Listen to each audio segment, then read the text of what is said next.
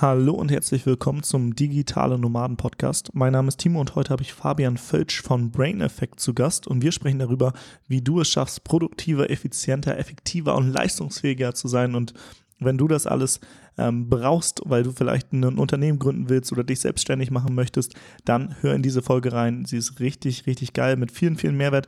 Von daher jetzt ganz viel Spaß mit dem Interview mit Fabian Völsch. Du willst arbeiten, wo andere Urlaub machen? Du willst freier und selbstbestimmter sein? Du willst dein eigener Chef sein und hättest gerne mehr Zeit für deine Leidenschaft? Beim Digital Nomaden Podcast sprechen wir mit Menschen, die genau das bereits erreicht haben oder auf dem Weg dorthin sind.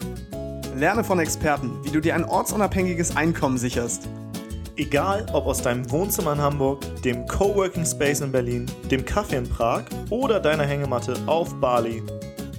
Viel Spaß beim Digitale Nomaden Podcast, weil die Welt unser Zuhause ist. Ja, heute habe ich Fabian Völsch von Brain Effect zu Gast und äh, Fabian habe ich das erste Mal kennengelernt in Berlin ähm, auf der Talentschmiede. Da hat er nämlich einen Talk gehalten. Äh, Sascha war da nämlich auch und hat äh, einen Vortrag gehalten und äh, da fand ich schon super interessant äh, das Thema Biohacking und so weiter. Ähm, aber bevor wir da reinsteigen, ähm, Fabian, stell dich doch nochmal selbst vor. Ja, erstmal hallo Timo. Es freut mich unglaublich, heute bei dir im Podcast zu sein. Und ähm, ja, ich begleite ja die ganze Bewegung ähm, schon ein bisschen länger. Hab ja auch ähm, beim Markus war ich ja schon mehrmals. Und ja, freue mich erstmal heute hier sehr über das Thema ja ja mein mein mein Lieblingsthema nämlich äh, Produktivität, ähm, Biohacking, Schlafoptimierung, aber auch natürlich über die Entrepreneurship Story zu sprechen. Und äh, meine Story ähm, in dem ganzen Bereich hat eigentlich vor knapp 15 Jahren schon begonnen. Ich habe damals zu Jugendzeiten Leistungssportler. Wie, wie alt bist du aktuell? Ähm, ich bin aktuell 32, mhm. genau. Also war damals Leistungssportler zu Jugendzeiten und ähm, ja, und wie natürlich jeder irgendwie, ähm, jeder Junge oder jedes Mädchen da draußen, die mal Sport professionell gemacht hat, natürlich immer diesen Traum, irgendwann mal Profi zu werden, davon leben zu können.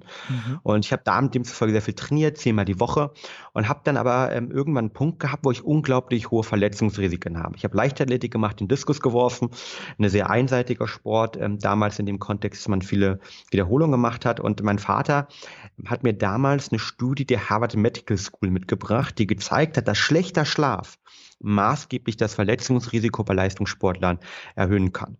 Und ähm, ja, dann habe ich mich mit, äh, mit gut 17 Jahren oder 16 Jahren habe ich mich ähm, damit beschäftigt, wie ich eigentlich über Ernährung und Routinen meinen Schlaf verbessern kann und habe dann auch wirklich meine Verletzungsprobleme in den Griff bekommen, was natürlich toll war, ich endlich mal wieder richtig gut schlafen konnte.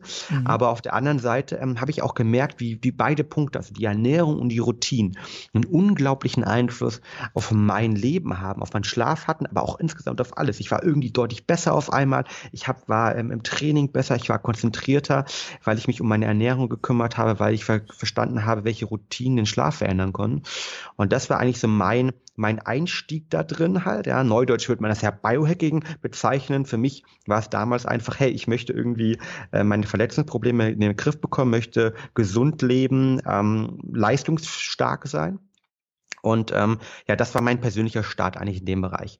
Kam dann aber über eine etwas andere Geschichte in den Entrepreneurship-Bereich, nämlich habe mich dann bewusst irgendwie gegen die Profikarriere entschieden, habe ähm, normal studiert, ähm, BWL, Bachelor, Master, zwischenzeitlich in Asien nochmal zwei Jahre ähm, als Assistent des, ähm, vom CEO von einer großen deutschen Versicherung gearbeitet und habe dann ähm, bei einer Unternehmensberatung angefangen, wo ich weltweit Konzerne beraten habe. Und da wieder eine ähnliche Erfahrung gemacht, nämlich dass eigentlich in diesem High-Performance-Umfeld, wo man dann doch mal irgendwie 70 bis auch teilweise 100 Stunden die Woche arbeitet, also irgendwie ähm, schon sehr, sehr stark auch ähm, getrieben ist, dass da wieder genau das Gleiche wichtig war, nämlich dass Ernährung und Routinen mir geholfen haben, in diesem Umfeld, wo es um so viel geht, ähm, sozusagen dafür zu sorgen, dass ich nicht krank werde, dass ich eine Vorstandspräsentation maximal konzentriert war oder eben, wenn ich aber nachts mir um zwei Uhr den Burger im Hotel reingefahren habe, weil es gibt ja irgendwie nachts auch, auch nicht viel anderes, wenn man irgendwo ähm, sozusagen in der Pampa von Deutschland unterwegs ist oder auch manchmal woanders unterwegs ist, mhm. ähm, dass diese, dass diese Ernährung, Routinen einen unglaublichen Einfluss haben. Und daraus resultierend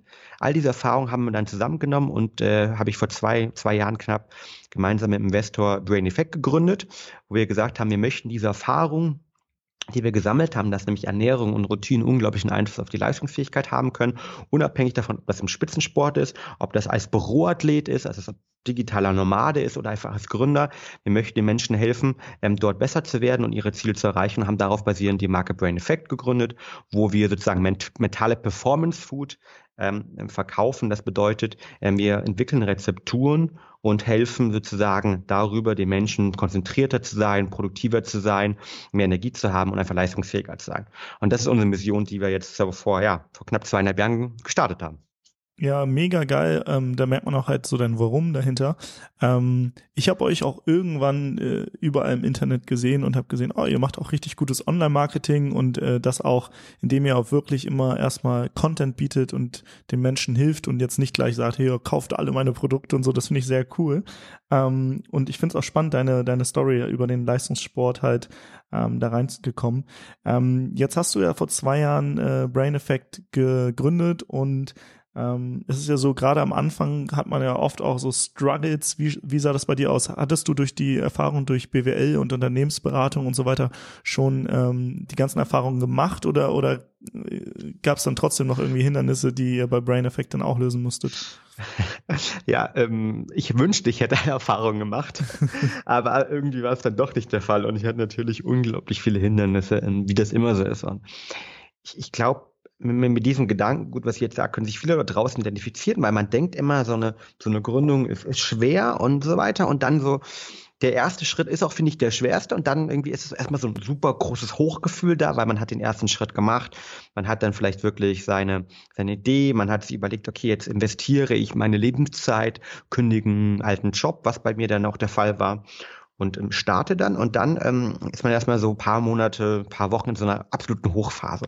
Und dann merkt man, okay, shit, so einfach ist es dann doch vielleicht manchmal nicht, weil irgendwie die, die, die Kunden müssen ja dann auch kommen, die ersten, oder man muss vielleicht lange am Produkt arbeiten und bei uns war es in dem Fall sehr stark, dass wir uns in regulatorische Sachen einarbeiten mussten, weil die Lebensmittelumfeld in Deutschland ist ja auch nicht ganz einfach. Ja? Man muss halt mhm. viele, viele sozusagen äh, bürokratischen Hürden überwinden, muss viele regulatorische Sachen beherzigen und sich damit irgendwie zu beschäftigen. Das war am Anfang ähm, ja eine, eine große Herausforderung, weil sie erstmal eigentlich ganz, ganz viel Zeit von Sachen ähm, weggenommen hat, äh, was eigentlich nicht mein Ziel war. Mein Ziel war es, möglichst schnell Produkte, aber auch ähm, Wissen auf den, den Markt zu bringen, um Kunden wirklich zu helfen, ihre Ziele zu erreichen.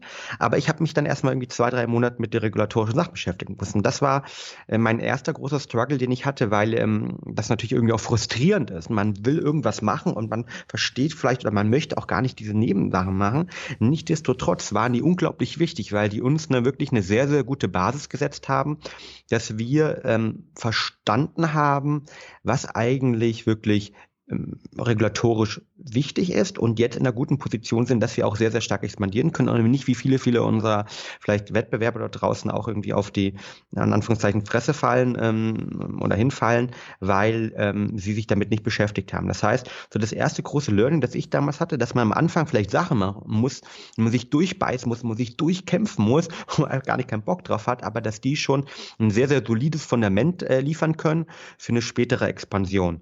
Und das war ähm, so einer der ersten großen Learnings, die ich gemacht habe. Mhm. Und ich würde sagen, der erste große Struggle ist natürlich immer ähm, dieser Punkt, wo man sich überlegt, okay, wie, wie, wie finde ich eigentlich einen Investor, wie komme ich an Geld, ähm, wie kann ich die, die ersten Kunden sozusagen akquirieren. Und man hat ja am Anfang wenig Geld. Ich hatte die glückliche Situation, dass ich das Unternehmen gemeinsam mit einem Investor gegründet habe. Das heißt, wir hatten jetzt nicht null Euro, aber wir hatten ein begrenztes Budget natürlich am Anfang auch. Und da sich zu überlegen, wie man eigentlich billig die ersten Kunden akquirieren kann, das war ähm, für mich so, für mich auch so die zweitgrößte Herausforderung. Weil ja. man ist ja überzeugt von seinem Produkt und man findet das geil, was man macht und man weiß, das hilft, es gibt Studien dahinter, man hat irgendwie einen Biochemiker, mit dem er gemeinsam eine Rezeptur entwickelt hat und einen Arzt und alles finden es toll, die Tests sind klasse und dann launcht man das Produkt und dann, ja, dann kommt erstmal nicht viel.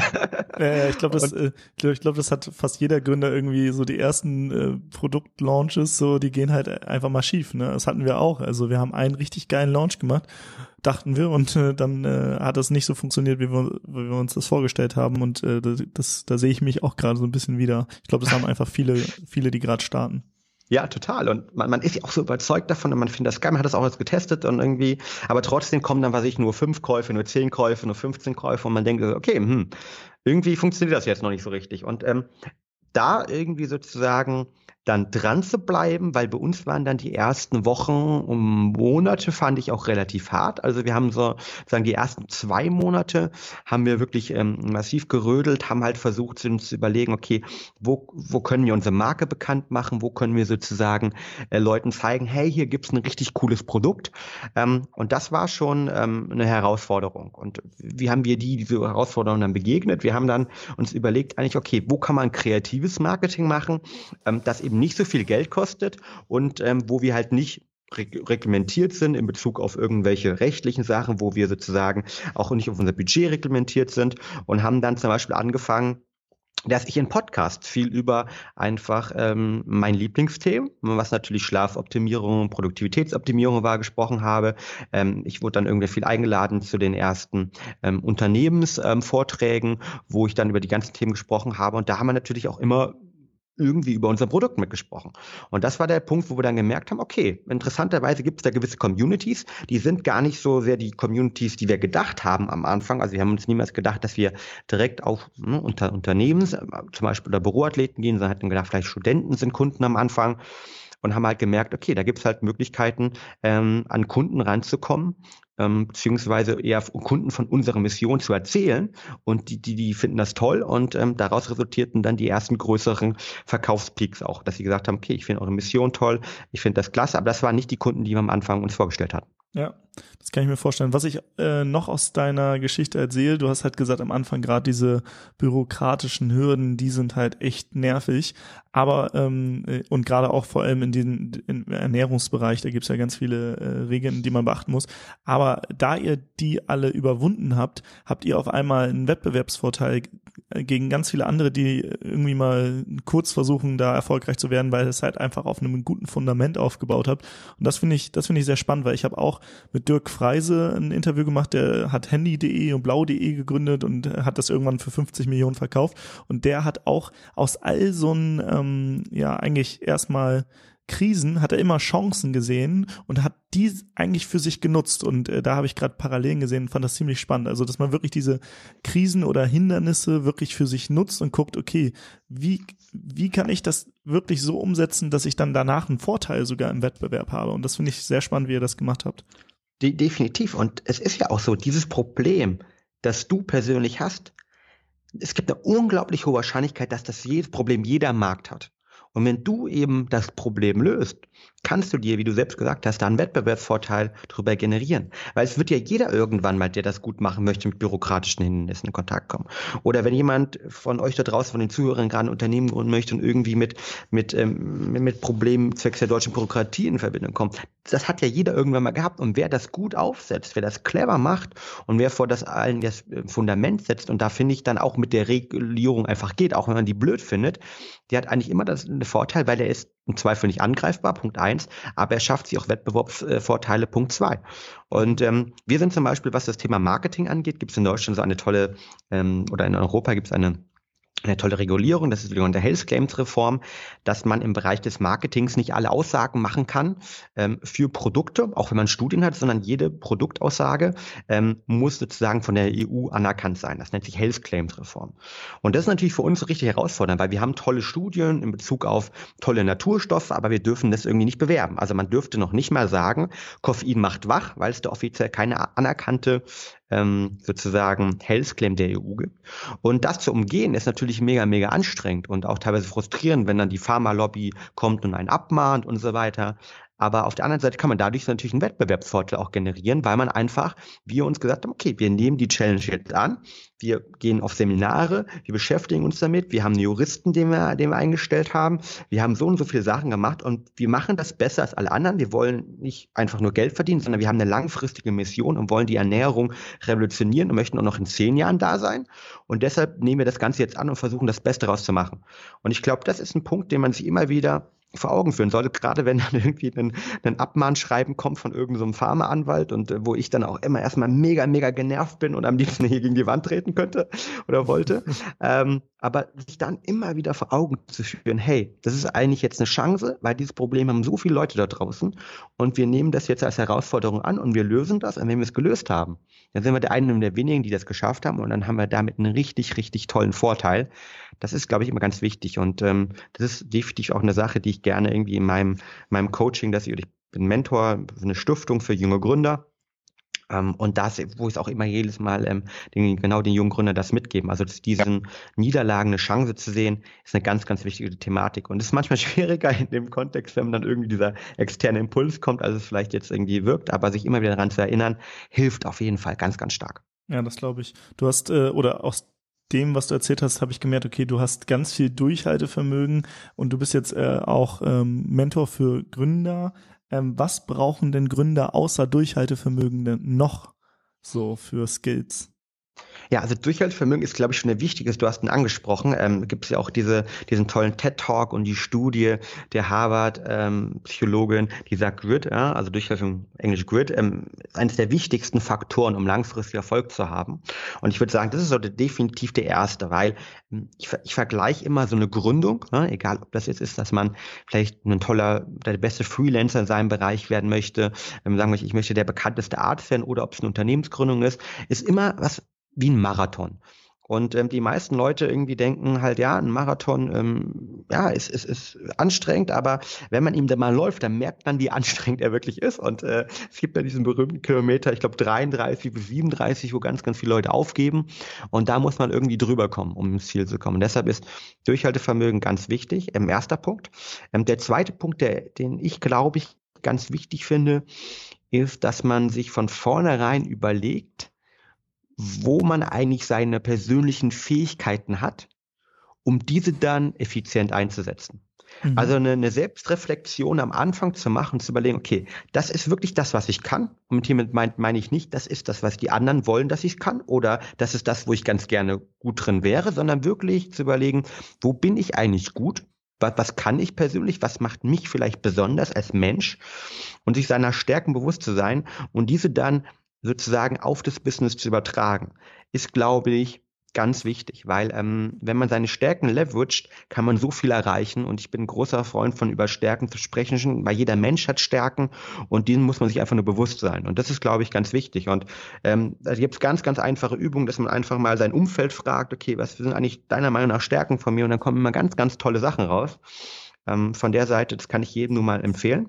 Mhm. Und der dritte Punkt, glaube ich, als Gründer ist, dass man ähm, immer mal wieder diese, diese Zeit sich nimmt, auch wieder ähm, zurückzuschauen, zu reflektieren und sagt, okay, dieses typische ähm, ja, Lean Startup Approach, der ja bei euch auch schon in, in einigen Podcasts äh, war, mehr oder weniger direkt, nämlich, dass man sagt, okay, das ist meine Hypothese. Ähm, ich glaube, dass das will ich hin. Ich glaube, das will der Markt. Ich glaube, darin bin ich gut.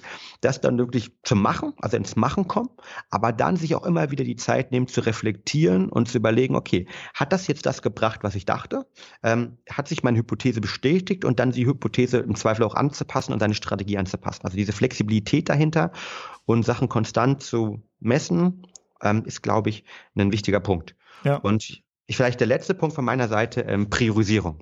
Also ich glaube, mhm. ein guter Gründer, ein guter Selbstständiger, ähm, jemand, der was erreichen will im Leben, der muss priorisieren lernen, der muss sozusagen möglichst effizient versuchen zu arbeiten, weil gerade am Anfang, das war irgendwie definitiv auch ein Struggler von meiner Seite, kann ich mich dran erinnern, wir hatten irgendwie so viele Sachen, so viele Ideen hat man immer. Ja, man, man denkt, okay, das kann man machen, das kann man machen und alles wirkt ja irgendwie auch so, so, so teilweise ähm, ja logisch, dass man das machen sollte und sich in diesen vielen Wust sozusagen zu überlegen, was kann ich eigentlich machen und wo kann ich mit meinen Fähigkeiten den höchsten Return on Investment, also wo kann ich am meisten sozusagen bringen, ähm, das ist ganz, ganz, ganz wichtig für Gründer. Und da habe ich mich am Anfang natürlich auch immer wieder verzettelt. Da verzettelt sich jeder ähm, Mitarbeiter von mir immer mal wieder, aber wir versuchen das durch Coaching und eine konstante Evaluierung dafür zu sorgen, dass wir sozusagen unsere, unseren Mangel an Ressourcen immer priorisieren können und damit möglichst effizient arbeiten. Ja, finde ich sehr gut. Also ich ähm, spreche nochmal die Punkte an, so als nochmal zusammengefasst. Ähm, erstens natürlich Durchhaltevermögen, man muss dranbleiben, wie du schön gesagt hast, äh, beim Marathon äh, Kilometer 33 bis 37, da hören die meisten auf und so ist es halt auch im Unternehmertum, dass ähm, viele am Anfang irgendwann aufhören, wenn die, ja, wenn es mal schwer wird und man muss halt diesen einen, dieses eine Tal quasi überwinden, dass man dann langfristig erfolgreich ist. Dann ähm, einmal die Selbstreflexion und was du auch auch gesagt hat, dieses Lean Startup oder das Umsetzen und ähm, wirklich ins Machen kommen und dann immer wieder zu gucken, ähm, über die Selbstreflexion, okay, sind wir auf dem richtigen Weg?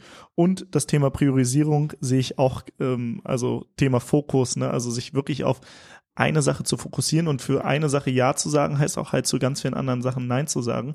Und ähm, das war auch für Sascha und mich lange, lange eine riesen Herausforderung und ist es teilweise immer noch. Ähm, gerade wenn man so äh, Scanner ist und ganz viele Themen interessant findet. Deswegen lass uns da mal weiter reinsteigen in das Thema Priorisierung. Ähm, wie schaffst du es effektiv und produktiv zu sein? Das ist natürlich eine, eine, sehr, sehr gute Frage und ähm, ja auch eine meiner Lieblingsfragen, weil da könnte ich auch, ich glaube, mehrere Stunden, auch Tage drüber philosophieren. Aber ähm, ich glaube, wenn, wenn wir es runterbrechen, ähm, du hattest über das Thema Priorisierung gesprochen. Lass uns vielleicht erst auf das Thema Priorisierung angehen und dann vielleicht später nochmal auf das Thema ähm, Effizienz und Effektivität, weil das ist nochmal was anderes, gerade mhm. wenn man das Ganze auch nochmal mit seinem, mit seinem eigenen Körper, seiner eigenen Gesundheit etc. verbindet, wo vielleicht auch manchmal ein Trade-off ist. Ja. Ähm, ich glaube, Priorisierung, wie gesagt, unglaublich wichtig. Eins der vielleicht wahrscheinlich wichtigsten Fähigkeiten, die man am Anfang haben sollte. Ich war da, muss ich zugeben, am Anfang auch wirklich nicht, nicht besonders gut, weil ich jemand bin, wie du angesprochen, der sich für unglaublich viele Sachen begeistern kann und der gleichzeitig Sachen verstehen möchte. Und diese ja. beiden Kombinationen sind manchmal ziemlich herausfordernd, weil man natürlich nicht einfach sagt, okay, ich mache jetzt was, sondern erstmal verstehen möchte, okay, warum warum funktioniert das Ganze oder dann im Nachgang auch verstehen möchte. Und was ich mir, ähm, was eines der größten Gamechanger bei meiner persönlichen Produktivität und Strategie war, was ich mittlerweile auch, wir haben jetzt knapp 35 Mitarbeiter und was ich mit jedem der Mitarbeiter am Anfang in, in, in den, in den Coaching-Sessions, die ich mit jedem am Anfang auch immer mittendrin immer wieder habe, im Verlauf des Jahres mache, ist, dass wir uns überlegen, wo sind eigentlich die größten Hebel in seiner Tätigkeit, mhm. in meiner persönlichen Tätigkeit und was kann ich gerade oder tut am meisten sozusagen dem Unternehmen gut oder auf einer abstrakten Metaebene gesprochen, wo kann ich am meisten Unternehmenswert kreieren, durch welche Tätigkeit? Und ich nenne das ganz gerne mein Star Goal. Das heißt, ich definiere jeden morgen definiere ich mein persönliches Star Goal aus meiner To-Do-Liste. Und ich glaube, die, die meisten von euch da draußen werden ja auch eine To-Do-Liste haben. Du wahrscheinlich auch, Timo. Und mhm. was ich mache, ist, dass ich mir jeden Morgen ein Star Goal schnappe. Und dieses Star Goal ist die Aktivität, die ich definitiv an diesem Tag erledigen will.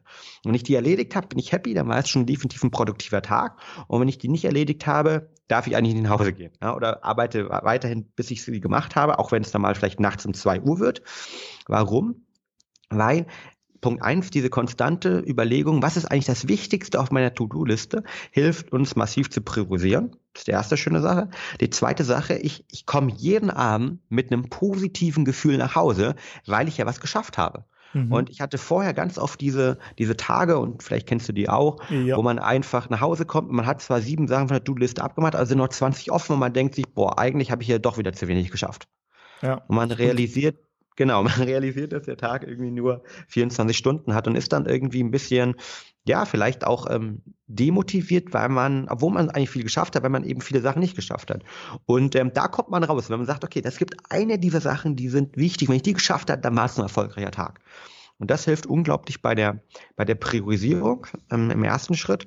Und ähm, im nächsten Schritt ist es dann so, dass ich mir aber dann auch sage, es gibt einen gewissen Zeitblock am Tag. Ich nenne das persönlich Deep Working Phase. Also diese, diese Phase habe ich immer morgens. Bei uns zum Beispiel intern im Unternehmen gibt es morgens keine internen Meetings, also Morgen-Meetings, abgesehen vom Stand-up, ähm, wurden zwischen 10 und äh, 12 Uhr bei uns verbannt, weil jeder da seine tief, äh, tiefe Arbeitsphase hat, wo ganz genau dieses Star-Goal oder ähm, das goldene Goal ähm, des Tages eigentlich erfüllt wird. Und ähm, diese, dieser Mechanismus hilft unglaublich ähm, bei der Priorisierung erstmal. Und ähm, das ist so eine Sache, die ich ähm, sehr, sehr, sehr gerne mache. Finde ich super, dass du das angesprochen hast. Gerade wenn man jetzt auch nicht wie ein Handwerker irgendwie was baut und danach sieht, was man denn geschafft hat, dann ist es oft oder bei mir auch oft so gewesen, ich habe dann irgendwie, ähm, bin nach Hause gekommen, dachte, habe ich heute eigentlich was geschafft? Und wenn man ja. dann mal äh, rückblickend die Dinge betrachtet, die man geschafft hat, denkt man so krass, da waren teilweise Gespräche dabei, die haben so einen krassen, äh, ja, also so, so eine krasse Wirkung, äh, wie vielleicht jemand anderes, der einen ganzen Monat arbeitet, äh, nicht hat. Aber es hat sich halt nicht so angefühlt, weil man halt vorher nicht dieses Star-Goal definiert hat.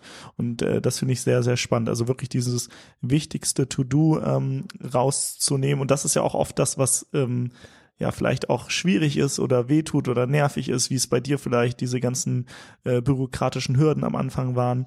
Ähm, und wenn man das dann wirklich geschafft hat, dann kann man halt auch sagen, okay, mein Tag war jetzt schon erfolgreich und alles, was jetzt noch kommt, das ist halt so on top, ne? Und das finde ich äh, sehr, sehr cool, ja.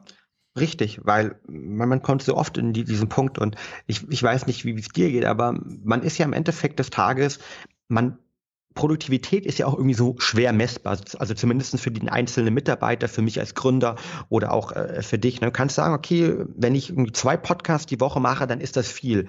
Dann hast du vielleicht aber jemanden anderes da draußen, der fünf Podcasts macht oder vielleicht jemand anderes, der sagt, okay, einen qualitativ hochwertigen Podcast ist schon viel.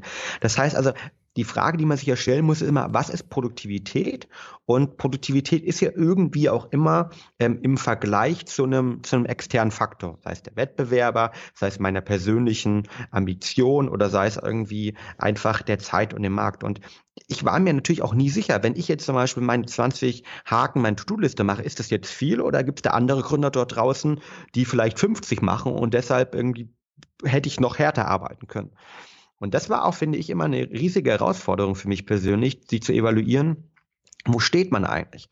Und da geht man natürlich auch komplett aus diesem Rad raus, wenn man sagt, es gibt diese eine Sache und ich nehme jetzt mal wirklich irgendwie 10, 15 Minuten und überlege, was jetzt am wirklich am wichtigsten an diesem heutigen Tag für mich ist. Was schafft am meisten Unternehmenswert? Und fokussiere mich darauf. Und ähm, das hilft dir dann auch aus diesem Hamsterrad, das, okay, könnte ich jetzt noch mehr machen? Könnte ich jetzt abends nochmal zwei Stunden länger arbeiten? Könnte ich jetzt nochmal vielleicht sogar die Nacht durcharbeiten? Ähm, weil man will ja seine Projekte auch rocken, da rauszukommen. Und das hat mir auch persönlich ähm, in Bezug auf meine Gesundheit und viele, viele Sachen sehr, sehr gut geholfen. Mhm, das glaube ich. Wie, wie schaffst du es in, in schwierigen Phasen motiviert zu bleiben? Was ist da so dein Hack? Ähm, ich würde sagen, da habe ich drei verschiedene Hacks sogar. Also ich glaube, das Wichtigste, was man haben muss, ist wirklich ein Ziel, eine Vision. Und ich ähm, bin absolut kein Freund von diesem Thematik Get Rich Quick und so weiter. Und ich finde, da draußen gibt es viel zu viele ähm, Leute, die einem irgendwelche ähm, Sachen verkaufen wollen, irgendwie von, ähm, ja, vielleicht sogar in unserem Space Nahrungsergänzungsmittel über ähm, Online-Kurse, über Marketing. Ich kann mich mal erinnern, irgendwie vor, keine Ahnung, irgendwie einem Jahr, da wurde mein irgendwie Facebook-Feed von irgendwelchen Online-Marketing-Manager, die alle ihre irgendwie Werbung irgendwie verkaufen, also alle ihre Kurse verkaufen wollen, zugeschwemmt und wo man gemerkt hat, ähm, da ist gar keine Substanz dahinter. Die machen das nicht aus innerer Überzeugung, sondern mhm. so viel mehr einfach daraus, dass sie schnell Geld machen wollen und weil sie dachten, okay, da gab gab es eine Möglichkeit. Und ja. deshalb, ich glaube, ähm, das, das kann kurzfristig funktionieren, ist aber immer ein Arbitrage-Game. Also es ist halt immer nur sozusagen eine Möglichkeit, kurzfristig Geld zu machen, weil es irgendeine Lücke gibt und sobald viele Leute das sehen, geht die Lücke zu und dann kann, kann man kein Geld mehr machen und ist deshalb niemals meiner Meinung nach nachhaltig und ist vor allen Dingen, und das ist der wichtige Punkt, nicht motivierend. Ich glaube, es kann schon motivierend sein zu sehen, okay, jetzt habe ich irgendwie heute x tausend Euro verdient aber wenn man sich langfristig motivieren will, und das ist mit der erste Hack, sollte man wirklich eine Mission haben. Man mhm. sollte ein persönliches Why haben. Ich habe hab neulich auch, ähm, das ist der Talent wieder angesprochen, neulich bei der Awesome People Konferenz einen Vortrag über das Thema Branding gehalten. Und habe mich unglaublich darüber gefreut, weil äh, sind ja grandiose Speaker mit Dirk Kräuter oder Laura Seiler dabei und dann ähm, durfte ich dann auch einen Vortrag halten über das Thema Branding und da habe ich sehr stark über das Thema Why auch gesprochen. Also dieses Warum. Das Warum ist für eine Marke unglaublich wichtig, aber natürlich auch ist für die Motivation ähm, als Selbstständiger oder als Gründer. Das heißt, ich glaube, das Wichtigste ist genau, dass man am Anfang sich mal überlegt, was möchte ich eigentlich erreichen? Wo möchte ich in zehn Jahren hin? Und dann sozusagen das in einzelne Milestones runterbricht. Die können sich auch verändern, das ist vollkommen normal, aber man braucht dieses Ziel, weil dieser Ziel ist, ist wie ein Kompass. Und wer mal gesegelt hat, oder ich kitesurfe sehr gerne, der, der weiß, man muss am Anfang irgendwas hinpeilen und da gibt es Winde und Winde sorgen dafür, dass man niemals den direkten Weg gehen kann, aber man kann sozusagen kreuzen oder man kommt sozusagen von links nach rechts und dann kommt man irgendwann hin. Und die Ziele geben einem sozusagen den, den, den sind wie ein Kompass ähm, und dann weiß man, welchen man Pol man an, anpeilen möchte und wo man hin möchte. Und die sind, glaube ich, wichtig, weil die motivieren dann auch unglaublich, gerade in den Phasen, wenn es richtig schlecht geht. Steve Jobs hat da, glaube ich, mal gesagt, ähm, das Wichtigste, was man haben sollte, ist die die Mission und die Vision, weil man kommt alle, irgendwann kommen alle an den Bereich des Struggles und da tut es richtig weh, Gründer zu sein. Und diejenigen, die eine harte und eine starke Vision haben, die machen weiter. Bei denen geht es nämlich nicht ums Geld und denen geht es nicht um die Probleme, sondern geht es darum, einen Mehrwert zu liefern, was zu verändern. Ja. Und deshalb ist das, glaube ich, ähm, für mich erstmal der wichtigste Faktor. Ja, du hattest noch zwei andere angesprochen. Welche sind das? Genau. Also Vision, ganz klar, finde ich super. Genau. Ähm, der, die zweite Sache, die mich immer sozusagen wieder motiviert, ähm, jenseits von dass meine Arbeit motiviert und ich toll finde, irgendwie mit einem jungen Team zusammenzuarbeiten, ist, dass ich mir immer wieder sozusagen meine großen Ziele in kleine Ziele runterbreche und die das Erreichen dann auch feiern. Also das Beispiel, ich habe mir gesagt, okay, damals, als wir zum ersten Mal dann 100.000 Euro Umsatz gemacht haben, da habe ich mir was gegönnt. Und dann habe ich gesagt, okay, für die nächsten 500.000, für die nächste Million, für die nächste 5 Millionen, jetzt in Zukunft für die nächste 10 Millionen Euro Umsatz, ja, ähm, da habe ich immer sozusagen einzelne Ziele und ähm, habe auch ein Ziel für die 50 und 100 Millionen schon mal, schon mal groß geplant. Mhm. Ähm, und ähm, diese Ziele, die feiere ich dann auch wirklich. Ähm, nicht so in dem Kontext, dass ich mir jetzt dann irgendwie, was weiß ich, jetzt mit Champagnerflaschen irgendwie rum sondern ich mir einfach sage, okay, wo möchte ich mir irgendwas persönlich gönnen, wo ich vom bewusst gesagt, da habe ich vielleicht die Zeit nicht zu, das kann ich nicht machen. Das kann zum Beispiel ein Yoga-Retreat sein, wo ich mal eine Woche rausgehe. Ähm, das war zum Beispiel eine Alpenüberquerung, wo ich gesagt habe, okay, eigentlich habe ich keine Zeit, aber jetzt gehe ich mal bewusst mal. Und sobald ich es ähm, geschafft habe, in dem Kontext, damals war es ein Umsatzziel, bin ich mit fünf Freunden einmal für sieben Tage Handy zu Hause gelassen, einmal über die Alpen drüber. Und das war in der damaligen äh, Zeit, wo ich irgendwie ein, zwei, ähm, ja, oder ein Jahr keinen Urlaub genommen hatte oder kaum Urlaub genommen hatte. Ähm, am so Tage war das eine richtige, äh, richtig tolle Sache. Und das machen wir auch im Unternehmen immer gern, dass wir sagen, okay, wir haben einzelne Ziele, die feiern wir, ähm, die werden irgendwie dann von, von allen Leuten auch gefeiert, die werden dann irgendwie, wir haben so einen, am Freitag bei uns immer ein Stand-up, wo dann alle Mitarbeiter da sind oder die, die digitale Arbeit werden zugeschaltet und dann feiern wir das gemeinsam immer mal wieder mit, mit, mit kleinen Thematiken. Ich glaube, dieses Feiern ist ganz wichtig, weil in der Zeit Zeit, wo alles sich so schnell entwickelt, wo wir so dynamisch unterwegs sind, ist dieses kurze Verweilen, dieses kurze sich mal irgendwie auf die, gegenseitig auf die Schulter zu klopfen und einfach mal mit sich besinnen. Und dass man jetzt schon erfolgreich ist, ist ganz, ganz, ganz wichtig, weil ich, ich merke das selbst, ich, ich persönlich bin auch jemand, der eher ne, jemand ist, der visionär denkt, der auch teilweise vielleicht ein bisschen getrieben ist. Und ich, ich kann mich erinnern, irgendwie mein, mein größtes Ziel war, äh, früher mal ein Unternehmen zu haben, irgendwie mit, mit jugendlichen, coolen Leuten, wo man gemeinsam ein Ziel hat und irgendwie fünf bis zehn Mitarbeiter zu haben. Und ich kann mich auch an diesen Punkt her, wo ich diese hatte. Und für mich war es, damals hat sich schon so normal angefühlt, hm. dass es eigentlich gar nicht mehr ähm, ich, ich gar nicht gefeiert habe. Und das war der Punkt damals, als ich dann gesagt habe, okay, nee, ähm, einzelne Milestone feiern. Also das ist definitiv mein zweiter Hack, sich immer wieder zu besinnen und die schon vorartikulieren und dann hat man da stehen. Und ähm, ein, eine, ein letzter Punkt dazu. Ich habe damals zu meinem ähm, 18. Geburtstag von einem Freunden von mir ähm, eine kleine äh, Champagnerflasche geschenkt bekommen. Ähm, und ich habe damals irgendwie schon eine kleine Eventagentur gegründet gehabt und die meinten du Fabian, wenn du mal ähm, die Eventagentur irgendwie verkaufst, dann, dann ist das die Flasche, machst du die auf und du trinkst, denkst dann und trinkst du, trinkst du die sozusagen auf unser Wohl, weil irgendwie ähm, das hast du dir verdient und äh, ist ein, ist ein Geburtstagsgeschenk von dir. Und ich habe es damals irgendwie vergessen gehabt und habe die Flasche aber heute noch und die steht hier in meinem Büro und ich gucke die irgendwie einmal die Woche an und weiß, okay, wenn wir irgendwann geschafft haben, ein gewisses Ziel zu erreichen, ähm, dann wird die Flasche gekauft. das ist so meine tägliche Motivation, auch immer wieder darauf zurückzugucken, gucken, okay, ähm, das war ein langer Journey, aber wir sind schon sehr, sehr weit gekommen. Geil. Und ähm, das ist da meine Thematik.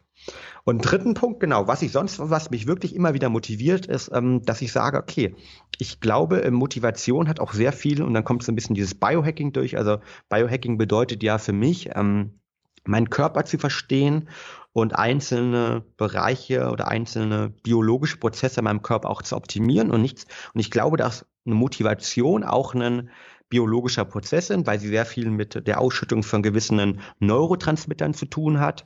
Ähm, vor allen Dingen Dopamin, das ist unser Glücklichkeitshormon, aber auch Serotonin ist unser Wohlfühlhormon. Und deshalb überlege ich mir eigentlich immer mal wieder, ähm, wie kann ich eigentlich körperlich für mehr Motivation sorgen. Und das mache ich konkret dadurch, dass ich ähm, jeden Morgen kalt dusche. Und wenn man kalt geduscht hat, ja, der weiß irgendwie, was danach passiert. Nämlich am Anfang hat man eine absolute Schnappatmung und man denkt sich, boah, äh, das halte ich nicht aus. Aber dann gewöhnt sich der Körper ran. Und wenn man aus der Dusche rauskommt, ist man voller Dopamin, voller Serotonin.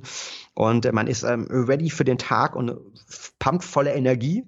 Und das nutze ich, aber ich nutze auch zum Beispiel, dass ich mich regelmäßig draußen bewege.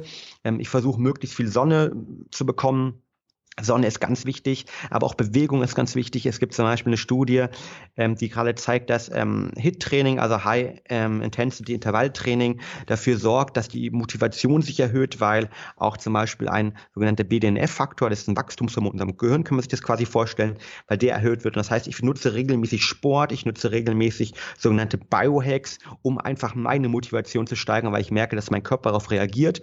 Und wenn ich mich gesünder fühle, aber auch wenn ich mehr ähm, von diesen tollen, motivierenden Neurotransmitter in meinem Körper habe, dann bin ich insgesamt auch motivierter. Mega, mega. Ich habe hier gerade die ganze Zeit mitgeschrieben. Also einmal finde ich gut die drei Punkte, ne, wie du äh, motiviert bleibst oder auch äh, mal in Zeiten des Schaffs, wo äh, es vielleicht nicht so läuft. Einmal diese die starke Warum, diese diese Vision zu haben ähm, und dann halt auch ähm, die runterbrechenden Meilensteine und die jeweiligen kleinen Meilensteine halt auch immer wieder feiern. Ich kenne das selbst, ähm, dass man dann irgendwie was erreicht hat und das dann schon normal wirkt, obwohl das eigentlich voll geil ist und man das eigentlich mal feiern müsste.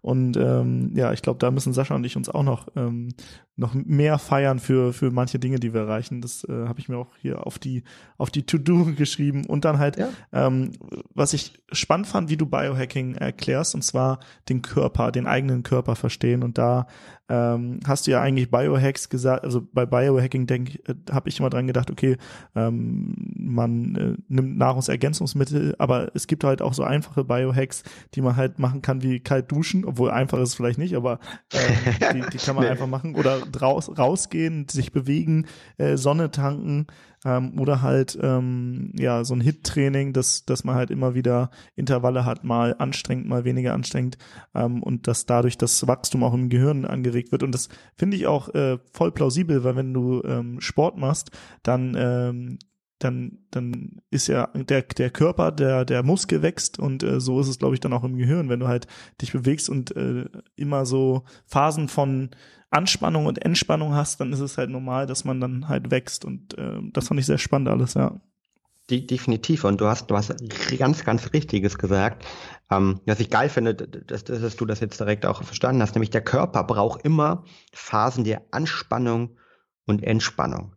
Und wir müssen unseren Körper unter Reize setzen. Und wir leben eigentlich ja in einer Gesellschaft aktuell, wo es viel darum geht, dass wir sagen, okay, nee, auf der einen Seite haben wir extrem vielen Reizen, denen wir ausgesetzt werden. Ne? Ich meine, wer täglich durch sein Handy-Feed scrollt, der wird irgendwie dort allein mit Hunderttausende von Reizen irgendwie bombardiert. Auf der anderen Seite sind wir jetzt in einer Gesellschaft drin, die sehr stark in ihrer eigenen Komfortzone lebt.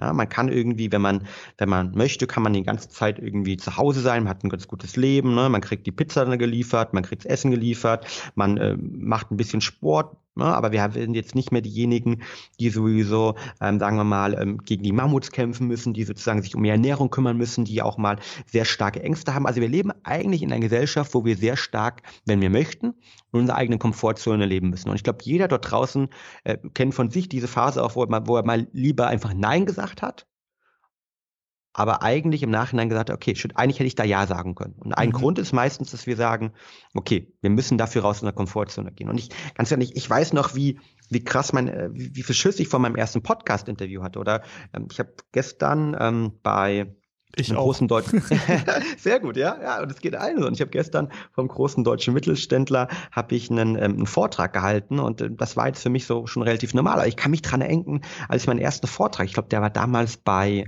bei Nike war der, glaube ich, gehalten habe, irgendwie vor, vor 70 Menschen. Ich, ich war so aufgeregt davor. Mhm. Aber ich habe gesagt, ich gehe bewusst aus meiner Komfortzone raus. Und wir Menschen wachsen nur, wenn wir aus unserer Komfortzone rausgehen. Und das bedeutet, und das kann man auf ganz, ganz viele Sachen sozusagen adaptieren. Ähm, wir müssen immer wieder aus unserem eigenen Komfortzone raus. Wir mussten Reize setzen in unserem Körper, damit wir wachsen können. Mhm. Ja? Und ähm, das trifft beim Sport aus, nämlich nur, wenn man die Muskeln kaputt macht, ähm, dann, ähm, also wenn man richtig hart trainiert, dann sorgt es dafür, dass die Muskeln kaputt gehen und ähm, dann werden die wieder neu geknüpft, dann werden die dicker geknüpft und dadurch entsteht Wachstum. Aber genau das Gleiche haben wir auch, ähm, wenn wir sozusagen in unsere Gehirn reinschauen. Wir müssen neue Sachen regelmäßig lernen. Wir müssen Sachen machen, die uns auch mal Angst machen.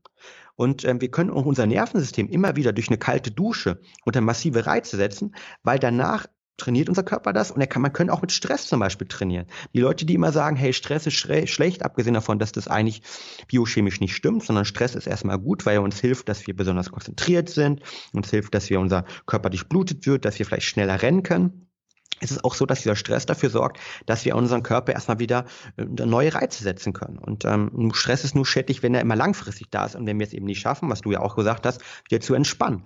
Weil das wirkliche Wachstum findet in dieser Entspannungsphase statt. Und deshalb sich regelmäßig mal Sachen zu machen, heißt ja so ein schöner Motivationsspruch, Sachen zu machen, die einen ängstigen, ist unglaublich wichtig, sowohl ähm, sportlicher Natur, aber auch insgesamt ähm, für den, auf den Körper betrachtet, weil ähm, nur wenn wir Sachen machen, wo wir raus aus einer Komfortzone kommen, kommen, dann können wir sozusagen wachsen. Und darum geht es auch ganz, ganz viel beim Biohacking, nämlich zu verstehen, wie man aus seiner Komfortzone kommt, zu verstehen, wie gewisse Prozesse funktionieren, aber dann die sozusagen auch zu adaptieren, ähm, Reiz zu setzen, aber dann auch wieder die Entspannung zu haben, weil da das wirkliche Wachstum stattfindet. Ja, finde ich sehr gut. Ich, äh, ich spiele Hockey relativ hochklassig und äh, wir haben einen Konditrainer und sein Lieblingswort ist nochmal. Also wenn du schon irgendwas gemacht hast, was richtig hart war, dann sagt er so und jetzt nochmal und dann halt nochmal. Und ähm, ähm, dann merke ich halt, wenn ich nach Hause komme, dass meine Muskeln äh, in der Entspannungsphase, wenn ich schlafe und so, dann äh, die schmerzen, aber dadurch werden sie halt größer, wachsen und dadurch bin ich vielleicht wieder schneller und kann halt im nächsten Spiel wieder mehr Gas geben. Deswegen fand ich das sehr gut, gerade wie du es angesprochen hast. Was sind denn, oder jetzt haben wir über diese Anspannungsphasen und raus aus der Komfortzone äh, gesprochen. Ähm, was kann man denn machen, ähm, um zu entspannen? Was gibt's da für Biohacks? Ähm, eine Sache ist natürlich Schlaf, da sprechen wir, glaube ich, auch noch gleich kurz drüber, aber gibt's da noch andere Tricks? Mhm, definitiv. Also ähm, du musst dir so vorstellen, dass unser Körper eigentlich ähm, sehr stark von unserem autonomen Nervensystem oder von einem Nervensystem kontrolliert wird. Unser Nervensystem kann man grundsätzlich unterteilen in den Gasgeber, das ist der Sympathikus und die Bremse der Parasympathikus. Und wenn ich jetzt erstmal Stress habe, dann ist, die, ist die, der Gasgeber, ne? Ist, dann ist der sozusagen aktiviert. Das heißt, ich bin der Ferrari, drückst auf Gas, Kickstarten und ich kann irgendwie schaffen, ich bin voller Energie und kann meine Projekte rocken oder ein geiles Hockeyspiel abliefern oder hart trainieren. Aber ganz wichtig ist danach, ganz genau das zu machen, was du gesagt hast, nämlich, dass ich sozusagen den Parasympathikus, also die Bremse auch immer wieder aktivieren kann. Und ähm, da gibt es verschiedenste Maßnahmen, wie ich nämlich sozusagen diese aktivieren kann. Das fängt an, was ich definitiv mache, und zwar das ist, ähm, sich damit zu beschäftigen, wie kann ich zum Beispiel über autogenes Training, wie kann ich über Meditation sozusagen den Parasympathikus aktivieren und runterkommen. Und ähm, das, da kann man mit ganz, ganz simplen Sachen anfangen. Also ich kenne zum Beispiel ähm, diesen Punkt, wo man auch mal sehr, sehr gestresst ist. Zum Beispiel, wenn man jetzt irgendwie an der Arbeit ist und irgendwie eine Stunde lang auf eine Deadline hinarbeiten musste und dann so die die E-Mail vielleicht eine Minute oder genau äh, rechtzeitig abgesendet hat oder irgendwas genau rechtzeitig eingereicht hat. Vielleicht war es auch die Masterarbeit, das Beispiel die Bachelorarbeit. Und ähm, danach ist man wahrscheinlich noch voller Stress. Und dann hilft es unglaublich, sich einfach mal drei Minuten zu nehmen und drei Minuten bewusst die Augen zu schließen, weil unsere Augen unglaublich viel Energie brauchen. Ne, das heißt, durch das Augen zu schirme ich mich gegenüber externen Reizen ab und einfach mal drei Minuten lang deutlich länger auszuatmen, dass ich einatme. Also ich kann zum Beispiel drei Sekunden einatmen, sieben Sekunden ausatmen, weil ich dadurch aktiviere ich schon den Parasympathikus und komme dadurch runter. Und das ist der Grund, warum natürlich alle Meditationsarten, autogenes Training auch immer mit Atmung arbeiten, weil über diese Atmung kann ich sehr stark den Teil des Nervensystems aktivieren, der für, für die Entschleunigung, für die Bremse zuständig ist. Und das ist zum Beispiel eine Sache, die ich mache. Also regelmäßig ähm, atmen, immer mal diese Pausen am Tag nehme, auch vielleicht einfach mal irgendwie nach, ähm, nach 50 Minuten gearbeitet. Ja, Gibt es auch eine spannende Studie zu, dass optimale Arbeitssprints 52 Minuten arbeiten, dann wieder zwischen 8 und 10 Minuten Pause oder 17 Minuten Pause. Gibt es eine spannende Studie zu, sich einfach dann mal die Zeit nehmen, runterzukommen, durchzuatmen. Das Zweite, was ich mache, ist, dass man natürlich auch ähm, dann abends ja, oder am Abend des Tages oder am Ende des Tages eine Routine sich schaffen kann, wie man besonders gut runterkommt. Und da ist jeder von uns irgendwie unterschiedlich. Ich glaube, es gibt die einen, die suchen das Gespräch mit ihrer Freundin, mit ihrem Freund, ähm, die anderen ähm, schnappen sich ein gutes Buch, die, der dritte nimmt ein Glas Rotwein, bitte auch nur ein Glas, ja, weil ähm, sonst wird es dann auch wieder zu viel. Ähm, und sich, glaube ich, da eine persönliche, sozusagen, Anti-Stress-Routine anzueignen, ist, mhm. glaube ich, es ist essentiell. Und wer die mal gefunden hat, der hat immer die Fähigkeit, selbst in den stressigsten Zeiten zurückzukommen und sein System, sein Nervensystem runterzufahren. Und das ist unglaublich gut und unglaublich hilfreich. Das, das glaube ich, ja.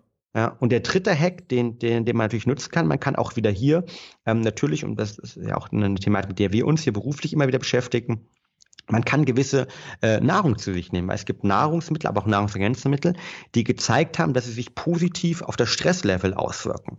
Ähm, das sind zum Beispiel gewisse Vitamine, das sind gewisse Aminosäuren, aber auch zum Beispiel die Adaptogene. Adaptogene sind Pflanzenstoffe und die adaptieren sozusagen unsere, unsere Stressantwort. Ähm, ganz bekannt ist Rosenwurz, ähm, das kommt aus Russland, ist ein bisschen das, wird in Russland als Stresskraut bezeichnet. Dann gibt es auch aus der ayurvedischen Medizin Ashwagandha, ähm, das ist schon seit Jahrtausenden dort genutzt, mittlerweile auch von vielen, vielen Pharmaunternehmen, die dort viele ähm, Studien zu tätigen. Aber auch natürlich Brahmi oder gewisse andere Stoffe sorgen dafür, dass ich runterkommen kann und ähm, sozusagen meine Stressantwort modulieren kann. Und das sind auch Sachen, ähm, die, die, denen wir uns natürlich beruflich beschäftigen und die ich regelmäßig nutze, gemeinsam eine Kombination mit Aminosäuren, um runterzukommen, gerade in den Phasen, wo ich einfach, wie zum Beispiel vor Weihnachten, ähm, wo es bei uns immer richtig, richtig abgeht, ähm, um einfach runterzukommen und da sozusagen von extern über Ernährung auch noch dafür zu sorgen, dass ich mich äh, besser entspannen kann. Ja, ich habe let letztens tatsächlich nach dem Sport, weil ähm, nach dem Hockey fällt es mir schwer, dann sofort schlafen zu äh, gehen und ich komme immer relativ spät erst vom Training, so gegen mhm. 23 Uhr oder manchmal auch erst gegen halb zwölf. Habe ich letztens mal von euch äh, Sleep ausprobiert und ich muss sagen, es hat äh, echt nach einer halben Stunde funktioniert und äh, da, ich dachte so, okay, krass, äh, ich werde auf einmal müde und konnte dann echt gut schlafen ähm, und das ist dann ja so eine Art Nahrungsergänzung dann, was man nimmt, ne? Genau, korrekt. Ähm, also ich glaube, Schlaf, du hast angesprochen, ist für mich immer so der, das wichtigste Fundament. Und ich wurde gestern auch bei diesem Vortrag gefragt, äh, was ist denn so den Biohack, den der jeder umsetzen kann und den man direkt machen kann? Was ist denn der Hack für die beste Gesundheit schlechthin? Und meine Antwort dort, egal ob das Spitzensportler, Büroathlet oder Alltagsheld ist, ist immer, Schlaf ist das Fundament für alles. Und wir tun alles im Leben besser mit einem richtigen, gesunden Schlaf. Ja. Und äh, sich deshalb um den Schlaf zu kümmern, ist unglaublich wichtig und man wird langfristig davon immer profitieren, weil wir konzentrierter sind, wir können leistungsfähiger, wir sind besser getraut, wir sind motivierter, aber wir sind vor allen Dingen langfristig auch gesünder und Schlafmangel vor allen Dingen langfristig.